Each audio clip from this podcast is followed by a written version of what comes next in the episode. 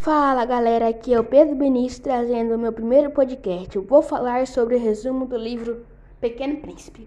Certa vez, quando o Pequeno Príncipe tinha seis anos de idade, ele viu uma imagem no livro sobre Floresta Virgem. A ilustração mostrava uma jiboia engolindo o animal.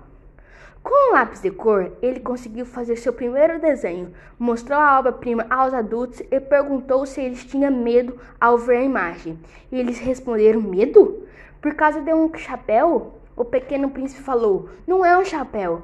O desenho mostrava a jiboia engolindo um elefante. Então desenhou o interior da jiboia para que os adultos pudessem entender. O pequeno príncipe achava que os adultos sempre precisavam de explicações desenhou o segundo desenho.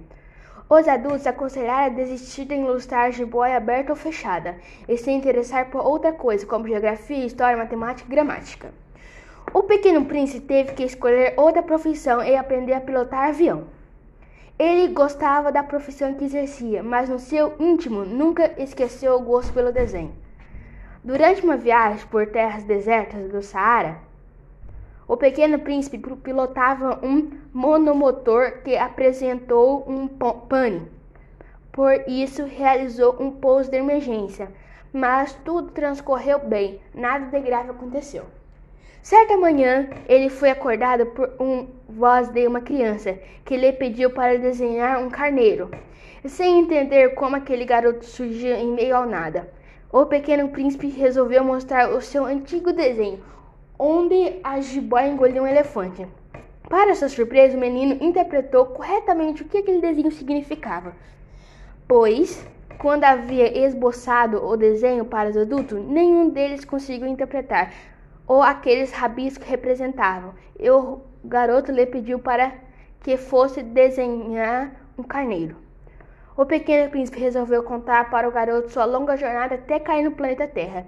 Ele falou sobre seu planeta de origem, que era basicamente composto por três vulcões, sendo um deles instinto, e uma rosa que, por conta do seu orgulho, leva o pequeno príncipe a sair em busca do sentido da, das coisas, principalmente da vida.